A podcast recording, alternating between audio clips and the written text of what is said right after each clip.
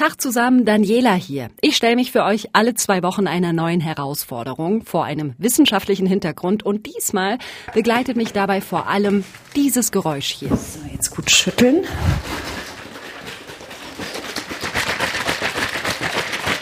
Meine Challenge lautet nämlich eine Woche lang Überleben mit Flüssignahrung. Meine Challenge. Ein Podcast von MDR Wissen. Heißt, eine Woche lang kriege ich nichts Festes zwischen die Zähne, sondern trinke nur flüssige Ersatznahrung. Und ich spreche zum Beispiel mit einer Ernährungswissenschaftlerin, einem Neuropsychologen und einem Mann, der schon ganz lange von Flüssignahrung lebt, darüber, ob das wirklich eine gesunde Option und vielleicht sogar die Ernährungsweise der Zukunft ist. Drauf gekommen bin ich tatsächlich übers Internet. Da habe ich immer so Werbeanzeigen bekommen. Auf Facebook, auf Instagram. Für Produkte namens Huel oder Mana. So, und die versprechen, hey, du musst nicht mehr kochen, du musst nicht mehr abwaschen. Deck einfach deinen täglichen Kalorienbedarf mit unseren Getränken. Da steckt alles an Nährstoffen drin, was dein Körper braucht. Also habe ich das bestellt, um es mal auszuprobieren. So für rund 50 Euro habe ich mir eine Box mit dem Zeug kommen lassen. Die soll Pi mal Daumen für eine Woche reichen. Okay, Tag 1 mit Flüssignahrung. Ich habe hier vier Sorten Pulver in einem Karton. Einmal tropische Früchte, einmal neutral und einmal Schoko und Erdbeer-Himbeer. Zubereitung. Für eine Portion benötigst du 86 Gramm Pulver, zwei Messlöffel. Also hier ist auch ein Messlöffel mit drin. 86 Gramm Pulver, also zwei Messlöffel und 300 Milliliter Wasser. So, ganz wichtig, äh, um hier Verwechslungen vorzubeugen. Es geht nicht um solche Diätdrinks, mit denen man abnehmen kann. Kennt ihr vielleicht auch aus der Werbung. So endlich schlank mit unserem magischen Shake, was auch immer. Das ist das hier nicht, sondern das Versprechen ist wirklich, hier, das hier ist eine vollwertige Ernährung, halt bloß zum Trinken. Okay, also gut, vier Löffel riecht so künstlich, nach so künstlicher Erdbeere und sieht aus wie klumpiges, ja, klumpiges rosafarbenes Pulver hier drin. Jetzt gut schütteln. Riecht wie Erdbeermilch und schmeckt leider nicht wie Erdbeermilch sondern einfach nach dünnem, nach Wasser mit einem dünnen, künstlichen Erdbeergeschmack. Das jetzt eine ganze Woche lang. Oh, nee, ich weiß nicht. Aber gut. Schauen wir mal. Ich habe mich ein bisschen vorbereitet für die Challenge. Ich habe mich auf die Waage gestellt, um zu gucken, ob sich eine Woche Flüssignahrung am Ende vielleicht doch auf mein Gewicht auswirkt, auch wenn ich es ja nicht darauf anlege. Kann aber ja passieren, dann hätte ich diesen Parameter einfach im Blick. Und ich habe geschaut, wie hoch ist denn mein täglicher Kalorienbedarf. Ich bin eine erwachsene Frau, ich bin keine große Sportlerin, das heißt, der liegt so grob um die 1800, 1900 Kalorien. Die brauche ich täglich. Eine Portion Flüssignahrung hat 400 Kalorien, heißt vier bis fünf pro Tag darf ich trinken. Okay. So, kurz vor neun. Frühstück. Ich bin gerade mit meinem Kollegen unterwegs für ein anderes Podcast-Interview. Und normalerweise hätte ich jetzt irgendwie ein Brot dabei oder Studentenfutter oder so, aber gibt halt jetzt nur hier dieses Flüssigzeug. Aber wenn es dann so lauwarm ist, schmeckt es nicht unbedingt besser. Aber jetzt gerade meldet sich so der erste Frühstückshunger bei mir und irgendwas muss jetzt rein. Ich kann mir nicht vorstellen, dass das vorhält. Zum Start meiner Challenge habe ich ein Bild von meinem Flüssigfrühstück auf Instagram gepostet und ich habe lange nicht mehr so viele Reaktionen bekommen. Also viele Fragen, so, oh mein Gott, hattest du eine Zahn-OP, warum machst du das? Ein Kollege hat mir geschrieben, Dani, das ist nicht gut, du gehst jetzt echt zu weit mit diesem ganzen Challenge-Kram. Und eine alte Freundin hat mir geschrieben, ey Dani, ich habe das auch mal probiert mit Flüssignahrung, es war die Hölle, ich brauche einfach was zum Kauen, verdammt nochmal.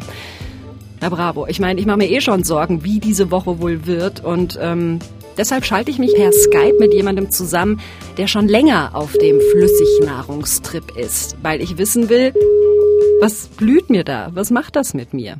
Yeah, I can uh, I can see colors now. Um, no, just kidding. Ja, ich kann jetzt Farben sehen. Nee, nur Spaß. Ich glaube, ich fühle mich ein bisschen besser. Ich habe nicht mehr diese Müdigkeit nach schweren Mahlzeiten. Das war's eigentlich, glaube ich. Das ist Oliver Sturman, der ist Brite und arbeitet am Institut für Neurowissenschaften der ETH Zürich. Und der lebt seit über einem halben Jahr von Flüssignahrung. For me, you save a lot of time. Ich spare viel Zeit und Geld. Klar, es ist nicht so ein Genuss, aber die Zeit, die ich spare, kann ich für andere Dinge nutzen. Ich habe mehr Zeit für Arbeit, aber kann auch einfach eine schöne Mittagspause machen, ohne die Zeit mit Essen zu verbringen. Stattdessen lese ich ein Buch oder so. Okay, Zeit und Geld sparen, sagt er, aber Sturman lebt auch in der Schweiz. Da sind Nahrungsmittel noch mal teurer als hier in Deutschland. Klingt aber ja trotzdem erstmal gut und gleichzeitig aber auch so unspektakulär. Hat sich denn sonst gar nichts verändert bei ihm? The end of the day, it's, it's basically food. Like you still feel full, you still get everything you need. Am Ende ist es im Grunde einfach Essen. Du fühlst dich immer noch voll, du bekommst immer noch alles, was du brauchst, vermutlich sogar mehr. Wenn ich mir vorstelle, wie man sich normal ernährt, dann isst man vielleicht an einem Tag ganz viele Nudeln und schon hast du zu wenig Proteine aufgenommen. Mit der Flüssignahrung ist jede Mahlzeit komplett. Es fällt mir schwer zu sagen, ob es mir besser damit geht. Schlechter ist es jedenfalls nicht geworden, also vermutlich eher besser. Ich habe auch nicht wirklich darauf geachtet. Ich habe auch zu Beginn nicht mein Gewicht gecheckt. Und nun habe ich definitiv abgenommen. Das merke ich daran, dass ich neue Klamotten kaufen muss. Das nervt. Aber nun gebe ich das Geld, das ich fürs Essen spare, halt für Kleidung aus. Und inzwischen nehme ich auch nicht weiter ab. Also alles gut eigentlich. But now I think I've stopped losing weight, so so it's pretty good. Na, guter Punkt. Wenn ich mich normal ernähre, dann ist das alles andere als perfekt. Es ist dann eher so tagsüber auf Arbeit irgendwie äh, ein Brot reinfratzen, vielleicht noch ein Apfel und abends eine Pizza in den Ofen. Also, dass da Nährstoffe auf der Strecke bleiben, ist logisch. Also tue ich mir mit dieser Challenge ja möglicherweise sogar was Gutes. Aber Gesundheit hin oder her, ich habe halt Schiss, dass ich mich durch diese Woche so richtig hart durchquälen muss und die ganze Zeit einfach nur schrecklichen Hunger habe. No. Not really that much, to be honest. Nein, nicht wirklich. Denn es macht dich voll. Wenn du die richtige Menge trinkst, wirst du nicht wirklich hungrig. Es ist wie wenn du gerade gegessen hast. Dann hast du ja auch keine Lust, dich weiter voll zu stopfen. Du kannst es ja auch anpassen. Wenn du Hunger kriegst, trinkst du halt noch ein bisschen mehr Flüssignahrung. And you can also just, if you get like the cravings, you can just have some more. Ich muss zugeben, nach dem Start meiner Challenge bin ich erstmal so ein bisschen versöhnt. Erstens, weil Oliver Sturman echt entspannt gewirkt hat und nicht wie jemand, der im letzten halben Jahr durch die Hölle gegangen ist mit seiner Flüssignahrung. Wobei er auch nicht die Hardcore-Schiene fährt, muss ich sagen, sondern gelegentlich gönnt er sich mal eine feste Mahlzeit. Vor allem bei irgendwelchen Events wie Hochzeiten oder Familienfesten. Ja, und zweitens merke ich aber auch, das Zeug macht tatsächlich satt. Sogar ganz schön lange. Aber naja, also geil ist es halt nicht. Tag zwei. Ich arbeite heute von zu Hause aus und ich merke, dass ich mich einfach schon den ganzen Tag davor gedrückt habe, Flüssignahrung aufzunehmen. Ich habe den ganzen Tag jetzt meinen Hunger vor mir hergeschoben. Jetzt ist es gleich 14 Uhr. Und ähm, jetzt habe ich aber so Knast, dass ich mir jetzt hier meine Portion mache. Heute nehme ich Schoko. Inzwischen sind mir aber tatsächlich ein paar Vorteile aufgefallen, die ich vor meiner Challenge nicht bedacht habe. Erstens, diese Flüssignahrung verursacht weniger Müll als mein normales Ernährungsverhalten, weil halt wirklich nur der Beutel anfällt, in dem das Pulver drin ist. Ich habe keinen großen Abwasch, Trinkflasche ausspülen und fertig. Und ich muss mir keinen Kopf machen von wegen, hm, was esse ich denn heute zu Abend, muss ich noch was einkaufen und so weiter. Und bei solchen Einkäufen gebe ich halt auch voll oft mehr Geld aus als geplant, einfach weil ich jetzt Bock habe auf diesen Schokoriegel, dieses Pesto oder was auch immer. Tag zwei meines Flüssignahrung-Experiments neigt sich dem Ende. Hunger habe ich immer noch nicht, aber was ich jetzt ausprobiere, ich bin bei einer Freundin eingeladen zum Weintrinken und Mutti sagt ja immer, vorher Grundlage schaffen und was essen. Das ging jetzt in dem Fall nicht. Ich bin mal gespannt, wie der Wein wirkt. Prost! Tschüss! so. Wir haben zwei, drei Gläser Wein getrunken und ich bin mega überrascht, denn ähm, der Wein hat jetzt irgendwie nicht mega hart reingehauen. Das war so ein bisschen meine Befürchtung, weil ich ja keine feste Nahrung im Bauch habe. Aber gar nicht. Also meine Freundin meinte dann irgendwann so, ja, ui, jetzt merke ich es aber ein bisschen und pff, bei mir ging's voll. Ich bin überrascht. Aber das Einzige, was mich nervt, ich hätte jetzt so Bock auf was Herzhaftes zu essen ah, so jetzt eine Tüte Chips oder was weiß ich oder ein paar Nudeln, aber geht halt nicht. Naja, gute Nacht. Ja, und da sind wir jetzt halt bei der großen Krux, ne? Hunger ist das eine, den stillt diese Flüssignahrung bis jetzt zumindest erstaunlich gut, aber dieser unstillbare Wunsch nach was Herzhaftem, oh, also ich meine, klar kann ich mir eine extra Ration Flüssignahrung reinpumpen, die füllt meinen Magen, aber ich sage jetzt mal leicht dramatisiert, sie füllt nicht mein Herz. Der ein Ausgangspunkt ist natürlich, äh, ist überhaupt Hunger, Appetit da. Aber wir alle wissen, es gibt auch Nahrungsaufnahme ohne Hunger, rein über Appetit und das, da kommen wieder andere Dinge rein, wie Schmackhaftigkeit, wie soziale Einflüsse, wie kulturelle Einflüsse. Das ist Professor Stefan Ehrlich, Neurowissenschaftler an der TU Dresden, und der erforscht, was beim Essen im Gehirn passiert. Also wenn denn die Weihnachtsgans auf dem Tisch steht, selbst wenn ich Hunger habe, werde ich vermutlich, einfach weil das kulturell so ist, auch mitessen und das muss dann gar nichts mit Hunger zu tun haben, sondern das ist ein kultureller Einfluss. Ähm, insofern ist wirklich Essen ein Vorgang, der nicht nur biologisch bestimmt ist, sondern sozial bestimmt ist, kulturell bestimmt ist, religiös bestimmt ist. Wir sind also total konditioniert. Wenn wir an Brathähnchen denken oder ein Bild von Pommes sehen, dann flippt unser Gehirn so ein bisschen aus. Nahrungsaufnahme gehört somit zu dem Besten, was unser Gehirn kennt, also jedenfalls so im Alltag. Also Essen ist ja ein äh, primäres, ein primärer Belohnungsstimulus. Eine, Essen ist eine primäre Belohnung für den Menschen, äh, so wie Sexualität auch. Es gibt ganz viele sogenannte sekundäre Belohnungen, Geld, Ansehen und so weiter, aber das Essen gehört zu den primären, also was ganz, ganz wichtig ist für uns. Da haben wir natürlich schon bevor das Essen losgeht viele interessante Vorgänge im Gehirn.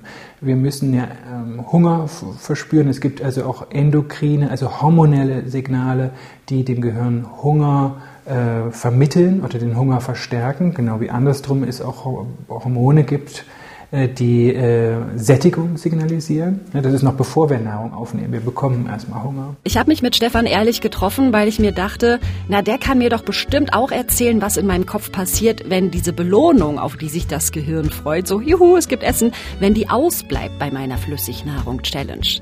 Aber nee, denn es gibt tatsächlich noch keine Studien dazu. Ehrlich hat extra die Datenbanken durchforstet und bisher ist man erst dabei zu testen, was denn wann wo im Darm ankommt im Vergleich feste versus flüssige Nahrung. Und auch da ist man gerade noch ganz am Anfang. Das liegt auch daran, dass Nahrungsaufnahme und Nahrungsverwertung wahnsinnig komplexe Prozesse sind. Also zu, äh, im, im äh, Essensnetzwerk haben wir einerseits Areale, die auch zum Belohnungssystem gehören, zum Beispiel das ventrale Striatum, von dem wir wissen, dass es bei vor allem Belohnungserwartung äh, ganz wichtig ist. Wir haben aber auch Areale wie die Amygdala, also das Gefühlszentrum, welches äh, hier eine Rolle spielt. Einerseits ähm, um die Aufmerksamkeit auf Nahrung zu fokussieren, aber äh, vermutlich ähm, auch natürlich die emotionale Beteiligung beim Essen. Wir haben den Hippocampus, der mit einer Rolle spielt. Hier kommen sicherlich die Erinnerungen, die kulturellen Prägungen mit rein, aber auch äh, Areale, die man eigentlich kennt als präfrontale Kontrollareale, die also aktiv werden, um auch ähm, Dinge zu steuern, vielleicht auch um Nahrungsaufnahme irgendwann wieder zu beenden. Das war jetzt sehr grob und auch mit vielen Fachwörtern und so im Schnelldurchlauf, äh, welche Gehirnregionen aktiv sind, wenn es um Essen geht. Zusammengefasst kann man sagen, unser Gehirn feuert da ganz schön aus verschiedenen Bereichen. Also komplett ist das noch gar nicht durchstiegen.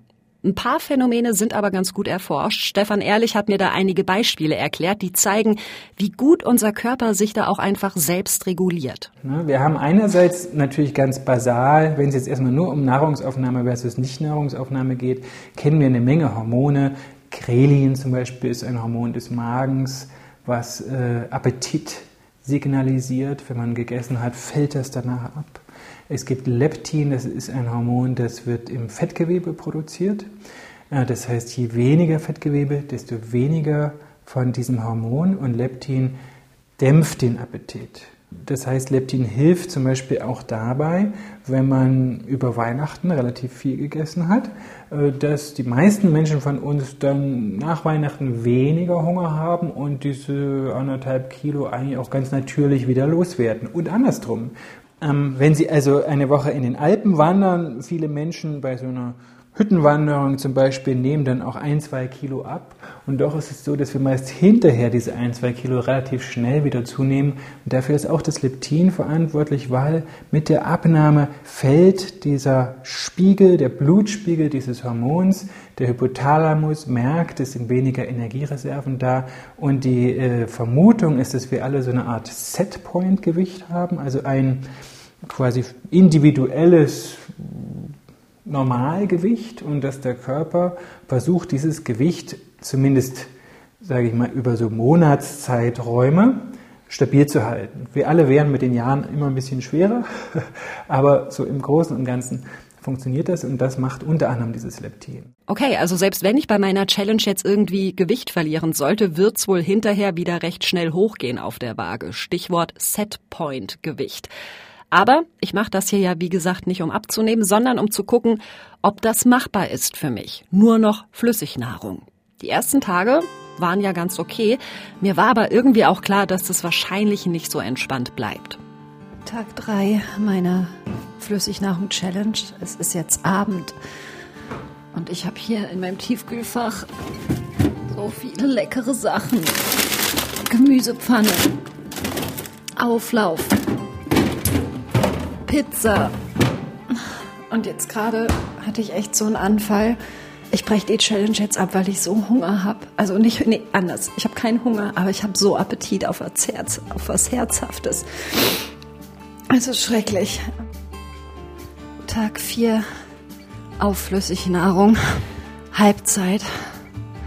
Und heute ist der erste Tag, wo es nicht gut läuft bin gerade aufgestanden, muss gleich zur Arbeit und mir ist richtig schlecht. Ich bin gestern auch hungrig ins Bett. Ich hatte keinen Bock, mir noch so einen Drink reinzuwürgen.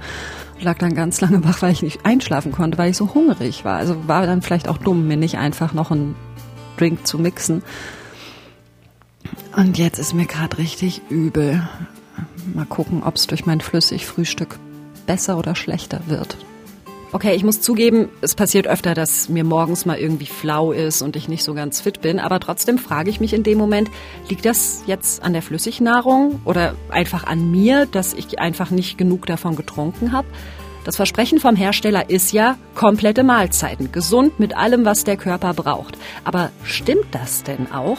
Ich zeige die Zutatenliste der Ernährungswissenschaftlerin Dr. Sibylle Adam von der HAW Hamburg von den Nährwerten her, wenn man sich die dann anguckt, ähm, dann haben wir eben diese 28 Prozent da drin von Fett und eben 13 Prozent ähm, Kohlenhydrate.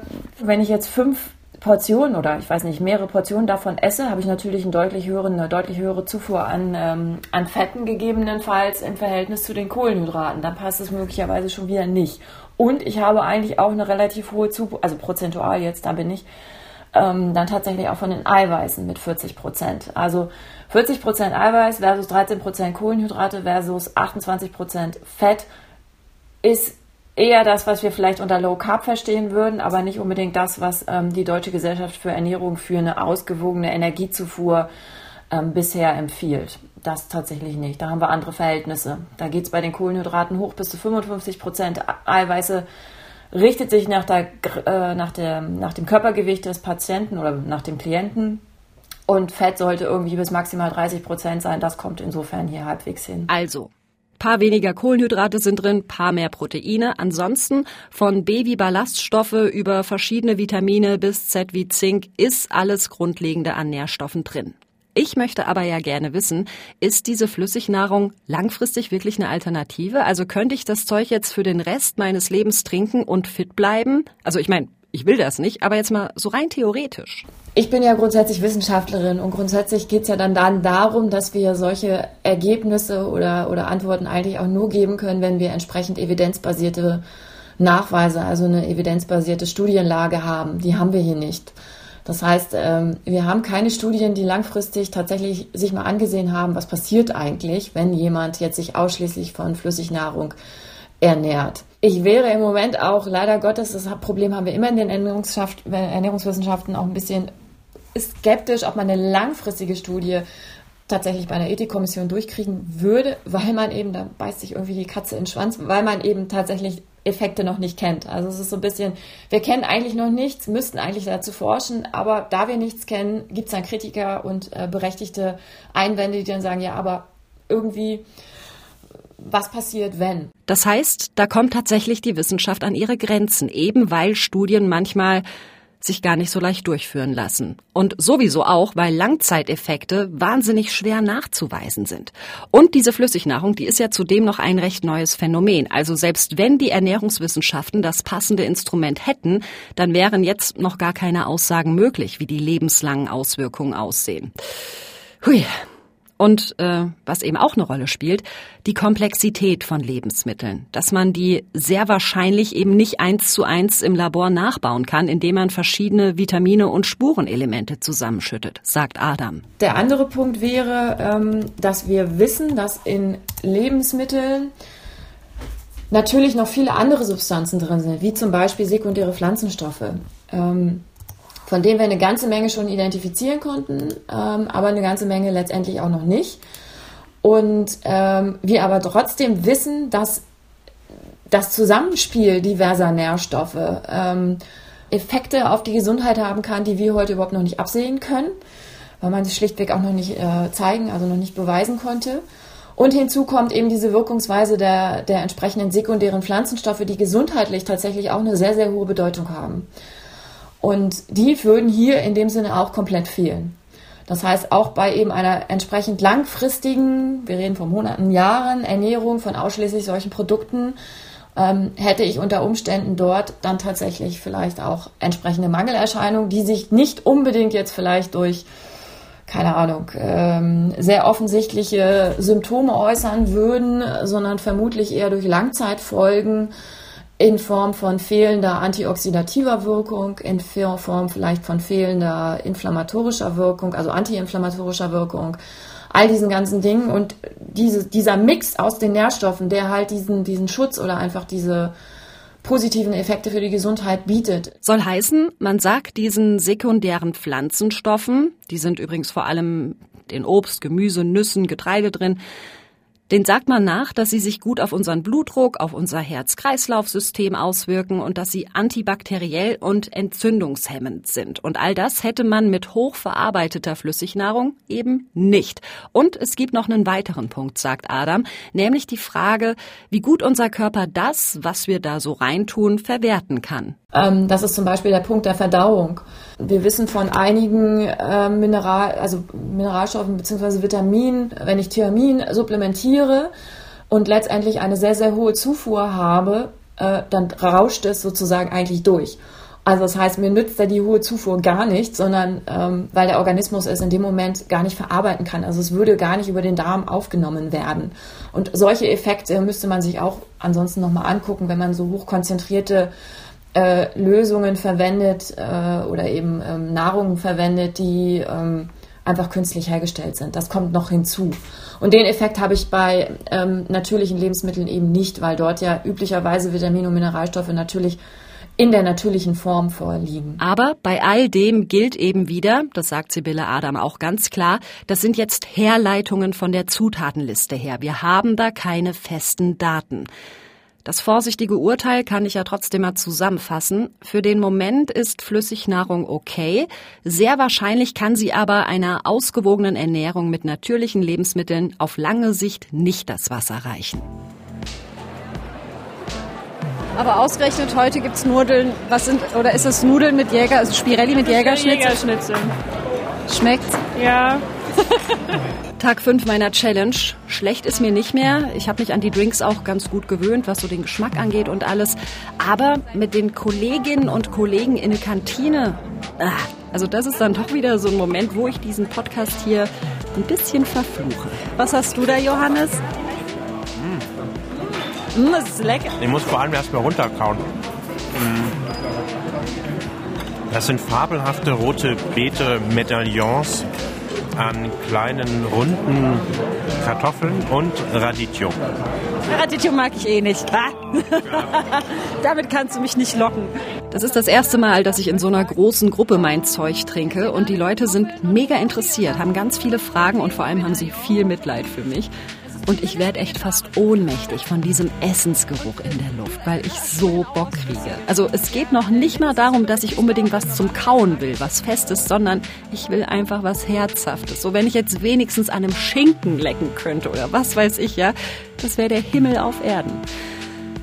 Also, Essen mit Leuten ist schwer auszuhalten im Moment für mich. Aber wenn ich alleine bin zu Hause, dann komme ich echt gut zurecht mit diesen Drinks.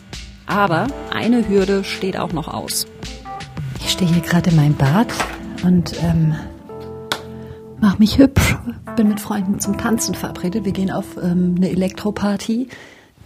Das kann halt auch mal irgendwie so zwölf Stunden gehen, dann so eine Nacht. Und wenn ich weiß, dass es so lange gehen kann, tue ich mir halt sonst immer irgendwie ein Stück Obst in die Tasche oder ein Müsliriegel zum Durchhalten. Ähm, geht jetzt nicht, ich habe meinen Shake getrunken. Zwölf Stunden sind es dann nicht ganz geworden, aber es war hell, als ich morgens nach Hause gekommen bin. Ohne Hunger, ohne Kreislauf oder sonst was. Aber der Katertag danach.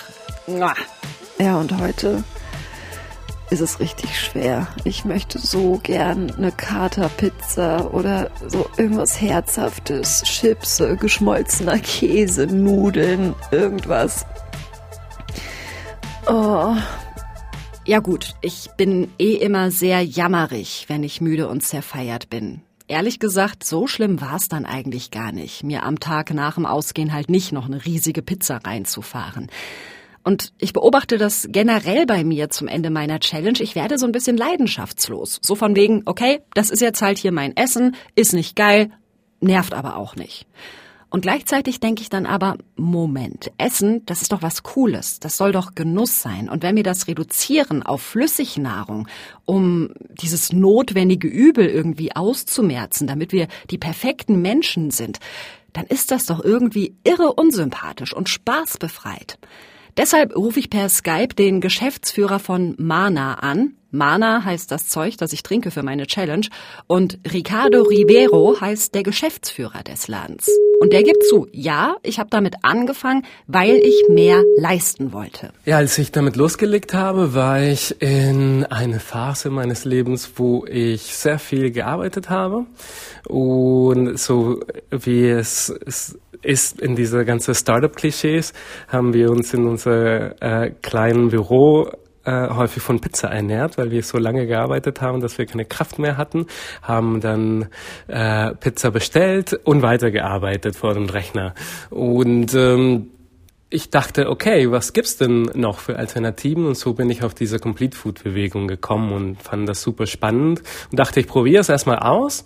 Ein Monat, zwei Monate. Ich war so davon begeistert, weil ich so viel Kraft hatte, äh, irgendwie so viel Zeit auch gewonnen habe. Also mir war es nicht bewusst, wie viel Zeit man in Essen dann ähm, mit Essen verbringt, von Einkaufen bis zum Abwaschen. Und habe mich echt zum ersten Mal ziemlich befreit gefühlt von meiner, von meinem biologischen Wesen. Befreit vom biologischen Wesen. Hm. Also ich will jetzt echt nicht äh, fortschrittsfeindlich klingen oder so, aber das klingt für mich gruselig. Sollen wir dann am Ende echt Maschinen sein, die sich halt den notwendigen Treibstoff reinpfeifen, damit sie funktionieren? Das klingt ja nach dem feuchten Traum einer turbokapitalistischen Leistungsgesellschaft. Aber Rivero pfeift mich zurück. Nichtsdestotrotz liebe ich Essen und ich bin auch ein Foodie.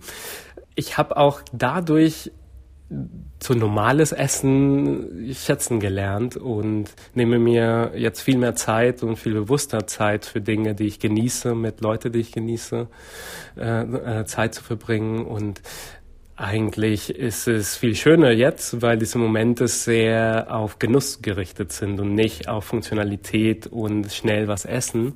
Und die Zeit, die ich in der Woche spare, kann ich jetzt in, in Freundschaften und Familien investieren oder äh, interessante Erlebnisse, vielleicht in so äh, gute Restaurants, wo man sonst nicht hingehen würde und wo man das Geld, was man gespart hat durch Flüssignahrung, dann wieder ausgeben kann. Okay, so rum kann man es natürlich auch sehen, ja? Durch Flüssignahrung kann ich die Mahlzeiten, die halt sein müssen, weil halt Hunger, kurz und bündig erledigen. Und die Mahlzeiten, auf die ich Bock hab, kann ich richtig zelebrieren. Da hat er einen Punkt, muss ich sagen. Ich muss da noch ein bisschen drauf rumdenken. Aber wenn ich mir so vorstelle, ich sitze gestresst auf Arbeit vom Rechner, muss gleich zur Sendung, muss noch ein Interview schneiden, was auch immer, und schieb mir dann irgendwie so mega hektischen Brot zwischen die Kiemen, ist ja auch nicht geil. So, meine kleine Waage. Drauf. Ich sage jetzt hier nicht mein Gewicht. Das möchte ich nicht, aber rechnen, rechnen, rechnen. 800 Gramm. 800 Gramm weniger als am Anfang meiner Challenge. Okay, also ja, kann natürlich sein, dass das irgendwelche Schwankungen sind, ne, was weiß ich, Zyklus, was auch immer, aber ist ja zumindest mal ein Parameter. Naja, Gewicht, egal, rüber in meine Küche. Es klingt jetzt vielleicht assi, aber ich habe mir ähm, äh, eine Pizza bestellt, weil ich genau wusste, wenn ich die Challenge geschafft habe, will ich Pizza essen. Oh geil, herzhaft. Geschmolzener Käse.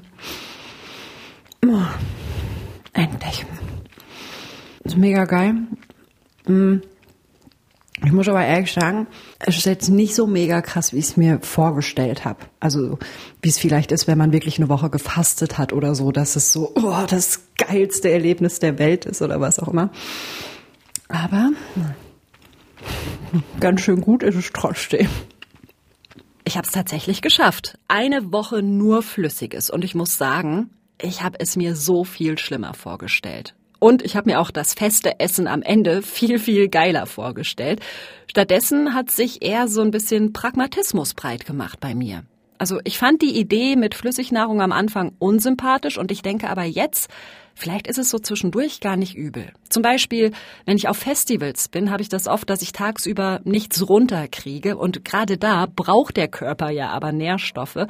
Und da würde ich vielleicht beim nächsten Festival oder in der nächsten stressigen Schicht vielleicht tatsächlich eher auf solche Drinks zurückgreifen. Ich meine, es ist immerhin noch besser als irgendwie ein Döner oder ein Schokoriegel oder so. Und auch in der Medizin spielt spezielle Flüssignahrung eine wichtige Rolle, sagt Stefan Ehrlich, der Professor für psychosoziale Medizin aus Dresden. Der behandelt nämlich auch Patienten mit Essstörungen. Wir nutzen Flüssignahrung im Zentrum für Essstörungen und zwar vor allem für schwerst erkrankte Patienten mit Magersucht die ähm, viele, viele äh, Kilo unter dem, sag ich mal, lebensnotwendigen Gewicht liegen und die ähm, Schwierigkeiten haben, überhaupt zu essen und normale Nahrung zu essen. Und da kann das ein Einstieg sein, um sich einer normalen Ernährung wieder zu nähren. Das zeigt mir auch so ein bisschen die Reaktionen die ich am Anfang hatte und die auch Freunde und Bekannte am Anfang hatten. So Hände hoch, nein, das ist Teufelszeug oder so die waren vielleicht ein bisschen übertrieben. Ich habe definitiv Vorurteile abgebaut und Vorteile erkannt. Ja, ich habe Zeit gespart, ich habe Geld gespart. Also ich habe die Packung mit dem Pulver jetzt nicht aufgebraucht. Das ist gerade mal etwas über die Hälfte, die ich aufgebraucht habe. Ich sage jetzt mal so für hm, ja 25 Euro und ich glaube in einer normalen Woche gebe ich sicher das Doppelte für Nahrung aus. Naja, und ich habe mich auch die ganze Zeit oder die meiste zumindest gut gefühlt während meiner Challenge und mich auch an den Geschmack von diesen Drinks gewöhnt. Aber auf feste Nahrung fast komplett verzichten, wie Oliver Sturman, mit dem ich am Anfang geredet habe, never. Dafür esse ich dann doch viel zu gerne. Und Essen ist eben auch viel mehr als das bloße Zuführen von Nährstoffen. Ja, es ist Genuss, es ist soziales Miteinander, es ist Belohnung. Und ich für meinen Teil möchte nicht in einer Welt leben, in der wir uns nur noch notwendigen Treibstoff zuführen, um zu funktionieren. Ist das Ganze nun also die Ernährung der Zukunft? Dazu müsste es erstmal wirklich langfristige Studien geben. Ich glaube aber, wenn, dann ist es vielleicht eher ein interessantes Add-on, eine Ergänzung, eben weil unser Gehirn dann doch zu sehr auf geiles Essen abgeht. Das war meine Flüssignahrungs-Challenge und ich habe durchgehalten und ihr könnt mich dafür belohnen, wenn ihr möchtet, denn wir haben MDR Wissen meine Challenge eingereicht beim Deutschen Podcastpreis. Da gibt's auch ein Publikumsvoting und wir würden uns mega freuen, wenn ihr uns eure Stimme gebt. Ganz einfach deutscher-podcastpreis.de. Da sucht ihr dann MDR Wissen meine Challenge. Müsst einmal klicken, müsst keine Daten eingeben und bringt uns vielleicht ein bisschen nach vorne. Wir würden uns riesig darüber freuen. Bei dieser Folge haben mir geholfen Markus Heke und Carsten Möbius. Wenn ihr Feedback habt, Fragen, Lob, Kritik oder eine Idee für meine nächste Challenge, immer her damit per E-Mail an challenge.mdr.de. Die nächste Folge kommt, wie immer, in zwei Wochen. Findet ihr auf challenge.mdr.de, in der ARD Audiothek, auf Spotify, Apple Podcasts, wo auch immer ihr eure Podcasts hört. Wir freuen uns, wenn ihr uns vielleicht eine freundliche Bewertung dalasst oder uns abonniert, dann verpasst ihr auch nichts. Bis dahin. Tschüss. Das war Meine Challenge. Ein Podcast von MDR Wissen. Ach so, und wenn ihr euch fragt, eine Woche Flüssignahrung, was heißt denn das für die Toilettengänge? Muss man da noch normal machen? Ja, muss man.